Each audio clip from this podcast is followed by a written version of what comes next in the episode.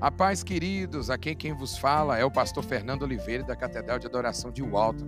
Sejam todos muito bem-vindos à CDA Podcast. Eu creio que Deus tem uma palavra abençoada para a sua vida.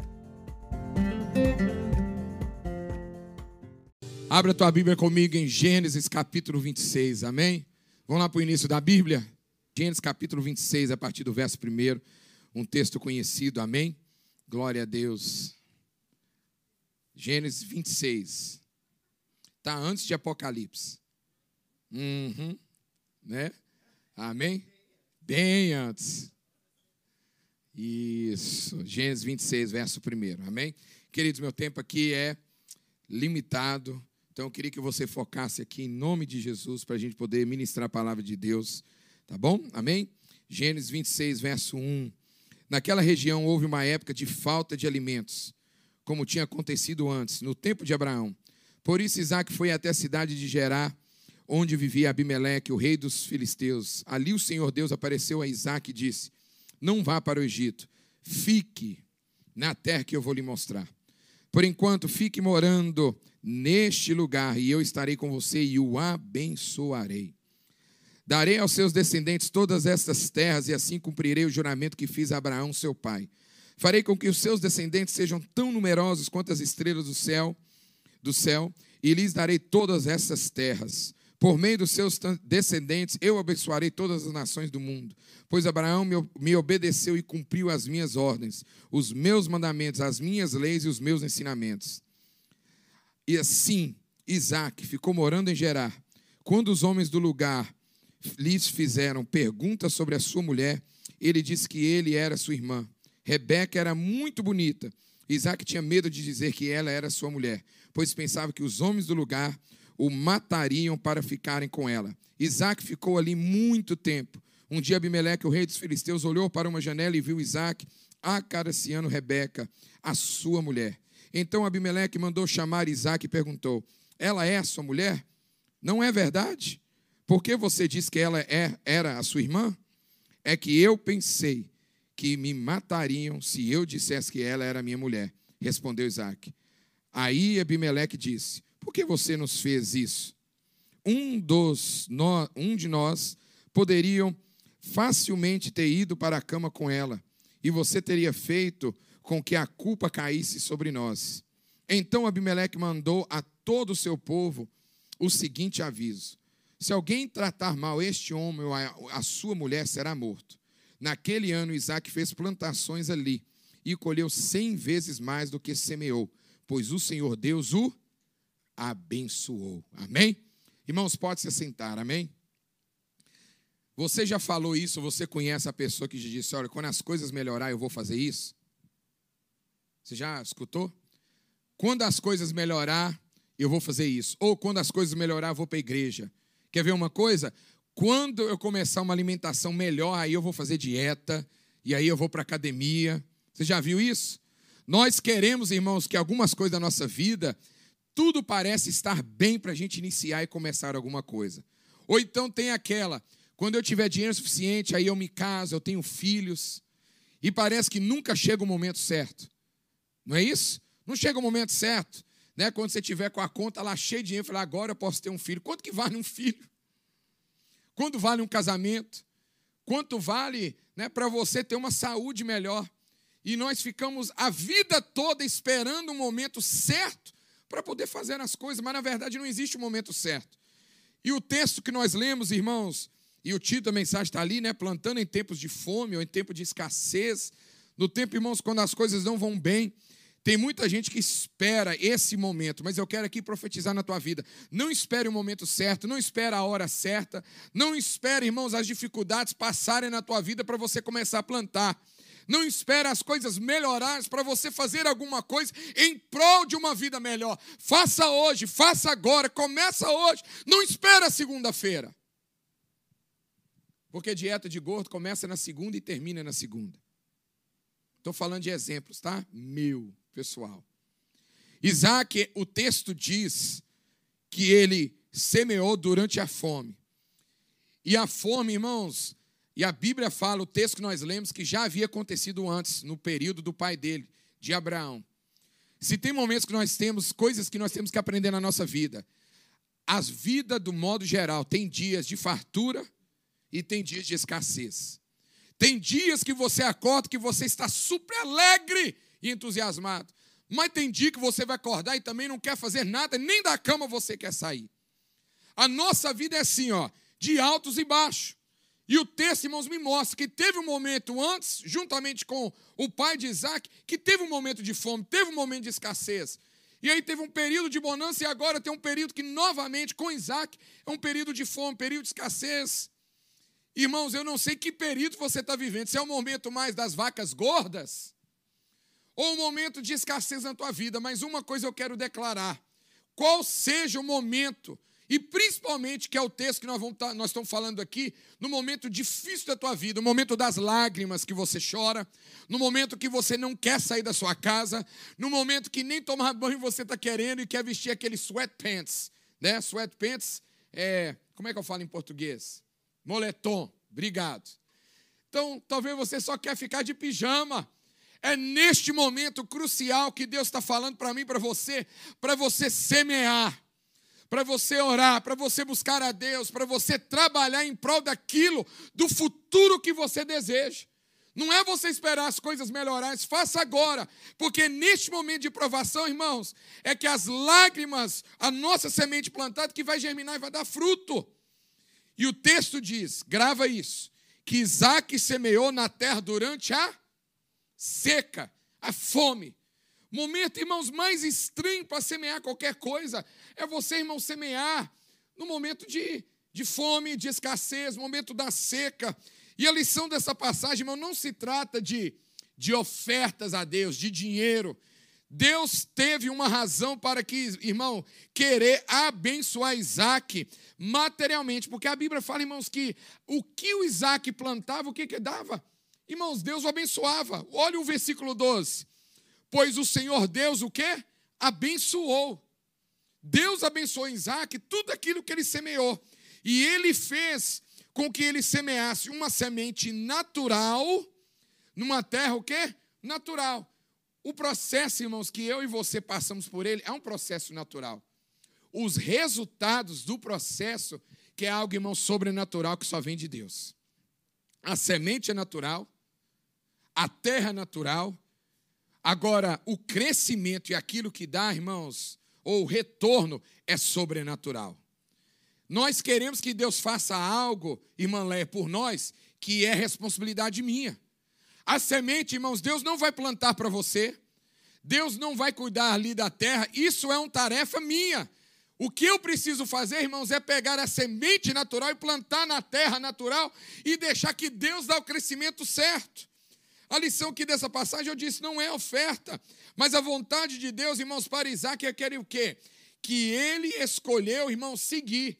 O, a chave do segredo aqui, irmãos, desse texto, eu acho maravilhoso porque ele fala algumas vezes, fala, olha, que Abraão, o seu pai, saiu da terra e foi para onde? Parar no Egito. Porque no Egito tinha mantimento. No Egito tinha comida, no Egito não tinha escassez, não tinha fome, e não era o que Deus queria para Abraão. E o mesmo Deus fala para Isaac: Isaac, não vá para o Egito, fique na terra que eu vou lhe mostrar. E por enquanto que ele estava morando nesse lugar, o que Isaac tinha que fazer? Semear. Irmãos, uma certa vez eu tinha alguém que ele falou assim: Olha, eu não gosto dessa terra, eu odeio os Estados Unidos. Eu só vou começar a servir a Deus no dia que eu voltar para o Brasil. E aí você me pergunta: essa pessoa voltou? Não, continua aqui. Infelizmente não. Porque o momento adequado para aquela pessoa chegar nunca chegou. E eu tenho que entender que nesse texto a Bíblia fala: na terra que você ficar, você tem que plantar, você tem que dar frutos. Não é na futura terra que você quer. Irmão, nós falamos e nós guardamos roupa. Eu disse isso aqui na terça-feira. Nós guardamos roupas e guardamos momentos que às vezes nunca chega na nossa vida quando Deus está falando: olha, semeia agora, seja frutífero hoje, planta a semente aonde Deus te colocou. E aí, irmãos, a vontade de Deus era justamente isso. O Senhor disse que o abençoaria nessa terra. Só que como que Deus vai abençoar numa terra seca, onde não havia chuva e as condições toda estava desfavorável para poder Deus abençoar, porque Deus é o Deus da promessa, é o Deus do milagre, é o Deus, irmãos, que nos proporciona estar na terra onde nós estamos e semear semente naquela terra, mesmo que seja seca, sabendo que nós estamos obedecendo a Ele. Pastor, por que você está falando isso, querido? Eu tenho um momento da minha vida que eu falo, Senhor, que terra seca é essa? E Deus fala para mim, continua semeando. Irmãos, eu estava falando isso aqui para a irmã Tati antes do culto. Eu falei, eu não prego uma palavra que ela não fala comigo antes. E Deus falou assim: eu olho, eu falo, Deus, às vezes eu olho para determinadas coisas, situações, e parece que a terra está seca. Parece que não dá fruto nenhum. E sabe qual que é o nosso pensamento? É o mesmo de o quê? De, de Abraão, que ele fez o de Isaac.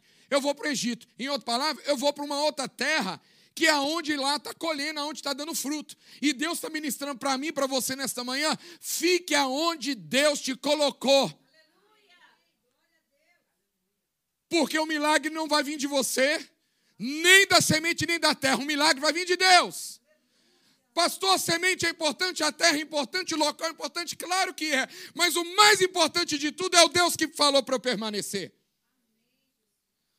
Nesta manhã eu quero trazer o teu coração. Planta quando tudo parece que está ao contrário.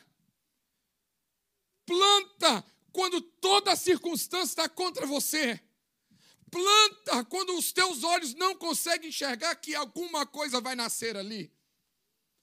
Sabe, eu queria aqui rapidamente trazer algumas lições que nós podemos aprender aqui, irmãos. Eu não tenho muito tempo, então, bem rapidinho. Primeiro, qual lição que eu tiro aqui desse texto? Tem uma visão do futuro. Irmãos, ter uma visão do futuro é você ter esperança. Amém? A esperança não é a última que morre, não, querido. Igual muitos falam, não. A esperança, ela sempre tem que estar viva dentro de nós.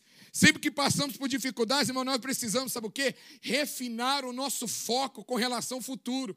Quando eu penso, irmãos, no futuro que Deus tem para mim, irmão, que Deus tem para essa igreja, o meu foco, irmãos, eu, eu vou ter uma visão, eu não vou parar de semear.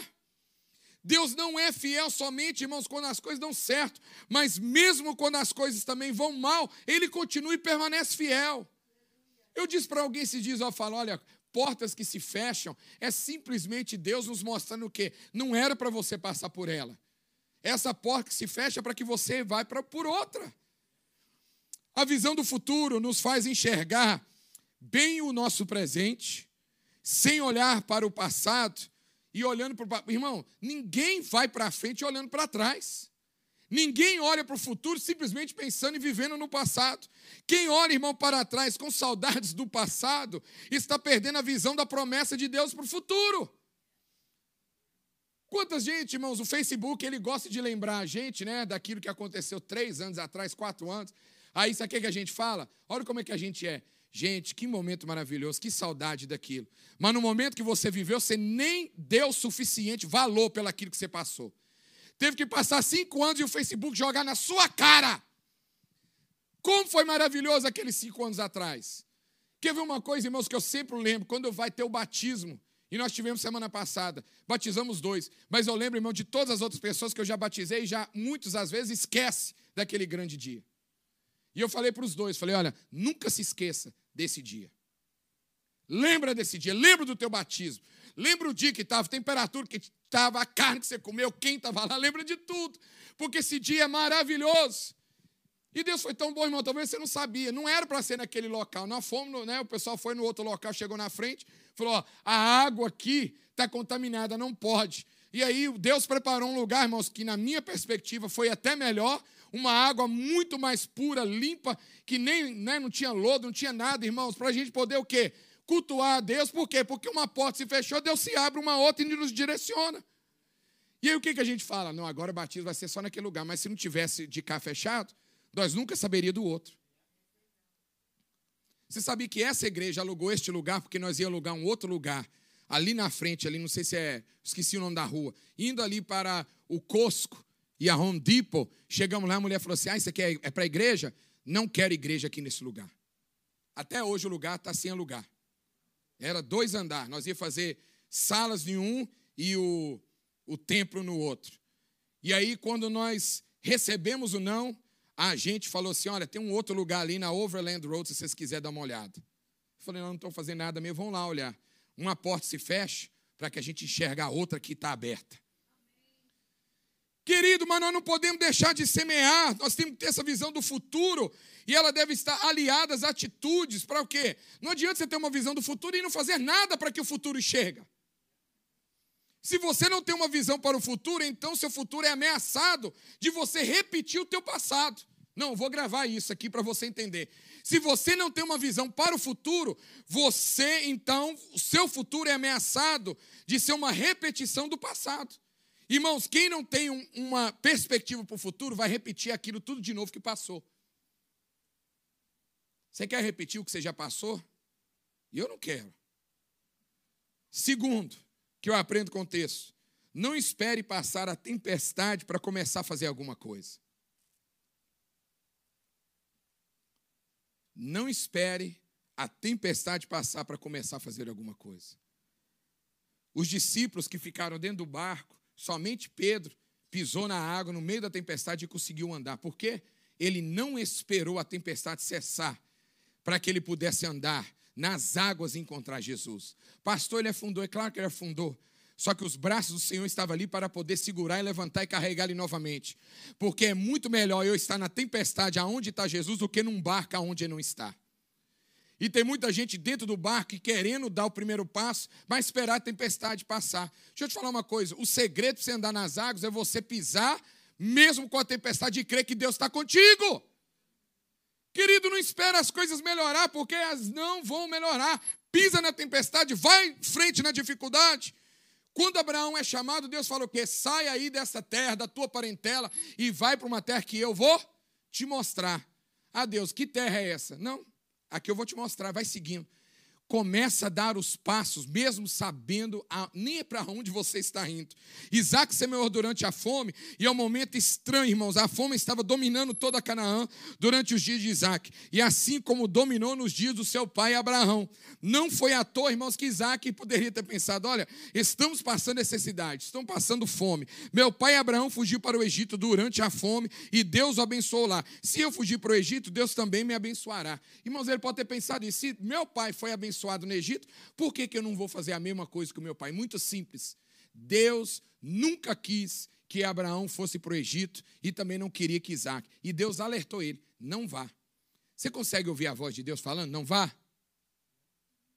Você consegue ouvir a voz de Deus falando, não vá? Terceiro, tenha coragem. O que, que Deus fala mais para Josué na abertura do, do capítulo 1? Seja forte o quê? Corajoso. Coragem, irmão, só aparece quando a gente tem medo. Se você não tenha medo, se você não tiver medo, você não precisa de coragem. Não existe coragem sem medo. Uma coisa vai junto com o outro. Eu tenho medo, mas eu tenho coragem de pisar nas águas. Eu tenho coragem de continuar semeando. Perguntei já muitas vezes ao Senhor como ele fez as plantações de Isaac crescer durante a fome, enquanto todo o resto da terra estava seco. Você já viu Estava acontecendo aonde eu moro hoje, porque o novo dono da casa lá, ele não cuidava, ele não cuida muito bem do jardim. As casas todas com o quintal assim verde, literalmente, o quintal do vizinho era mais verde. Ia lá de casa com mato crescendo, com um trem. Eu falei, gente, não vai cuidar disso aqui, não? Agora imagina na história de Isaac, todos as terras secas completamente, mas somente a dele estava o quê? Dando fruto. Porque ali tinha um homem de coragem que não parou e não olhou as circunstâncias para que pudesse o que semear. Querido, como que nós queremos colher se a gente não planta? O tamanho da nossa preocupação, sabe o que é o problema que a gente faz? A gente fica preocupado demais. E eu coloquei essa frase essa semana. O tamanho da nossa preocupação nos mostra o quanto distante de Deus a gente está. Você está preocupado, querido, é porque você está distante de Deus o, a, os discípulos que ficaram no barco ficaram mais preocupados do que Pedro que estava andando, porque Pedro estava mais perto de Jesus. Quanto mais longe você se encontra de Deus, mais preocupado você vai estar. Mas quanto mais perto de Deus eu me torno, mais perto eu estou dele, mais convicção eu tenho do meu futuro e daquilo que Deus tem para fazer. Se você tiver todos os fatos, queridos, todas as respostas, você não vai precisar de fé. E esse é o problema, nós queremos resposta para tudo. Em quarto lugar, para a gente poder encerrar. seja intencional pelaquilo que você faz. Isso aqui é algo do coach, né? Seja intencional. Eu sempre escutei isso e falei, nossa, eu quero usar esse seja intencional. O que, que é intencional, irmãos? As atitudes importam, as palavras importam, mas a intenção no qual você faz importa. Intenção é você fazer algo, irmãos, com propósito. Por que, que você canta? Por que, que você louva? Por que, que você prega? Por que, que você vem no culto hoje? Qual é a tua intenção? Faça intencionado. Porque uma vida intencional te ajuda no momento presente, tornando esse momento agradável e memorável. Para que você não chegue, quando o Facebook te lembrar desse momento aqui, cinco anos lá na frente, e você falar: Meu Deus, como eu desperdicei tempo naquela época. Mas tempo, irmãos, é uma coisa que não se compra, passa. A coisa mais valiosa desta vida não é o dinheiro, não é nada disso nem a saúde, é o tempo. Porque tempo não tem como a gente voltar atrás. A gente pode fazer um futuro melhor, mas o tempo, ai, se eu pudesse, não tem como. Irmãos, uma vida intencional é você filtrar as distrações da vida e perceber o que está dando certo agora. A gente fica olhando muito aquilo que deu errado, aquilo que não funcionou, sabe? Olhando a sequidão da vida, os problemas, dificuldades, sem ver aquilo que está dando certo, aquilo que Deus está fazendo hoje. Uma vida intencional é você viver da prática, irmãos, cotidiana, do dia a dia, são hábitos. É a prática de estar consciente daquilo que eu estou fazendo, das minhas escolhas da vida, realizando tudo que eu faço com propósito. Pastor, por que você, pastor, por que, que você faz isso? É saber, irmãos, o propósito no qual eu estou fazendo. Quer ver uma coisa? A Bíblia, né, em Gênesis capítulo 26, que nós lemos, versículo 18 ao 32 mais na frente, a Bíblia diz que Isaac fez o quê? Cavou poços. Por que, que Isaac cavou poços? Primeiro, porque ele precisava de água. E segundo, Deus prometeu ele que ia abençoar. Só que ele tinha que cavar poços. Qual poços que ele cavou? O do pai. O que o pai tinha deixado para ele. Ele irrigou as suas plantações com água dos poços que o pai tinha preparado antes. A semente de Isaac deram fruto durante a seca, porque Isaac olhou o que? Os poços do pai e falou: Eu preciso cavar. E quando ele chegava no lugar, o que, que acontecia? O povo tomava o poço dele e ele tinha que ir para outro lugar. Só que sabe o que é o maravilhoso? Cada lugar que ele ia, ele encontrava a bênção de Deus, porque a bênção de Deus não estava sujeita ao lugar, mas estava assim, aquele no qual Deus abençoou. O negócio é você só permanecer cavando e semeando e deixa o resto com Deus. Deixa o resto com Deus, só faça isso. E aqui para encerrar, uma vez que Isaac decidiu obedecer a voz de Deus, qual era a voz de Deus? Para que ele semeasse ou não? Deus falou: permaneça em Canaã, aonde havia fome. Imagina Deus falar: permaneça aí, aonde está um caos, aonde está um problema. Mas, irmãos, é, a voz de Deus falou: permanece. Quando ele disse, irmãos, que obedeceria a Deus, permaneceria na terra de fome, Deus havia dado ele a garantia que o quê? Eu vou te abençoar ali. Irmãos, tem momentos que a melhor coisa que tem que fazer, sabe o que é? A gente quer sair. Nunca esqueço, num office que eu trabalhava no correio, tinha uma chefe lá que me perseguia. Eu falei, Senhor, me tira daqui. E Deus falou: não, oração é diferente. Só ora pela sua chefe. Tive chefes também. O que, que Deus fez? Deus moveu a mulher. Até campanha, lembra, irmã Lega, a gente tinha uma campanha dos, do lencinho de Paulo? Eu já fiz campanha de lencinho de Paulo. Coloquei lá no office. E, irmão, a gente faz cada giringonça gospel. É isso, irmãos. Crescendo e amadurecendo. Eu fiz não foi o lencinho de Paulo, mas foi minha fé de acreditar, irmãos, que Deus era capaz de me cuidar ali naquele lugar. A mulher foi movida. A mulher foi movida. Eu falei, Deus, eu dei até testemunho na época. A gente dá testemunho. Mas Deus falou assim: não, permanece aí. Eu aprendi, irmãos, que por mais difícil que seja uma situação, tem que permanecer e deixar Deus operar na vida. Deus opera, porque Deus opera na situação e opera no meu coração. Quinto e último lugar, semeia para colher. Irmãos, a gente fala, ah, pastor, não, eu não semeio com o propósito de colher. Irmãos, então você semeia para quê? Qual a intenção sua? Você já viu você plantar uma semente e falar assim, ah, não, não quero que ela cresça. Então para que você semeou? Sabe por que, que a gente. É, o errado aqui, irmãos? Porque tanta gente fala, não, semeia para você colher. Aí a gente fala, não, a gente não pode fazer isso. Não, irmão, a Bíblia fala que tem que semear para colher. Só que sabe qual que é o nosso problema? A gente semeia no momento errado, a gente semeia na terra errada, e até a semente é a semente errada. Esse é o problema. Humanamente falando, vão dizer que Isaac foi maluco. Por que, Isaac foi maluco? Semear numa terra dessa? Irresponsável, talvez. Mas Isaac estava semeando em quê? No seu futuro. Irmãos, não adianta eu querer explicar às pessoas aquilo que Deus não plantou no coração delas. Se alguém chegar, né, não, irmã Mônica, e falar assim, ó, para que você faz essas pinturas e lança tanto livro? Ela mesma falou ali agora. Mas eu estou semeando. Vem pandemia, eu tinha um lançamento, agora não tem. Mas o que, que acontece? Deus fala, continua fazendo. Continua plantando, continua fazendo.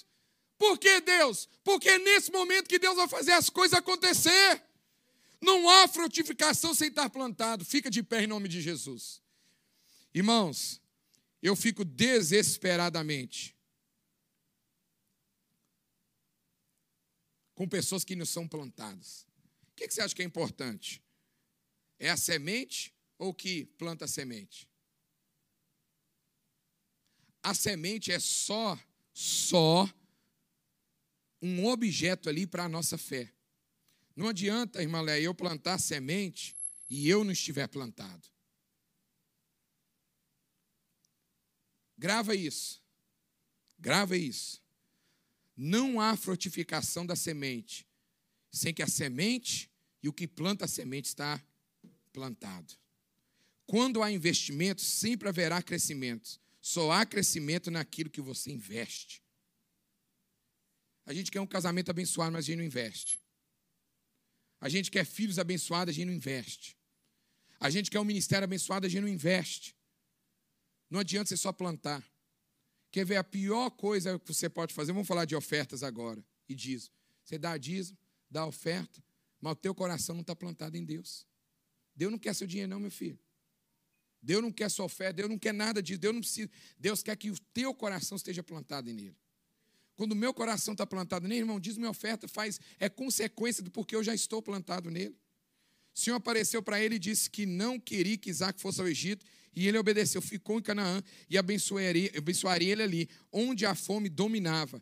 Irmãos, pode ter pandemia o que for, Deus vai te abençoar da mesma forma. Deus quer que você entregue a Ele o quanto você se entrega nas coisas dessa vida. Por que, que quando é para um lago, a gente é capaz de chegar, acordar às seis horas da manhã e estar tá no culto, e quando o culto é dez e meia na igreja, nem no horário a gente chega? Por que, que você empenha das coisas desta vida e não consegue empenhar daquilo que é para Deus? Irmãos, eu não quero dar nada para Deus, um menos do que eu poderia dar lá fora. Eu acordo todo dia para trabalhar. Talvez não com entusiasmo, mas eu acordo e chego no horário. Lá é obrigação, aqui não é obrigação. E eu não quero dar nada para Deus aquilo que eu já não dou lá fora. Eu quero dar mais para Ele. Os meus recursos estão baseados no meu relacionamento com Deus. Se entrega a Deus, se entrega a Ele nesta manhã, de todo o seu coração.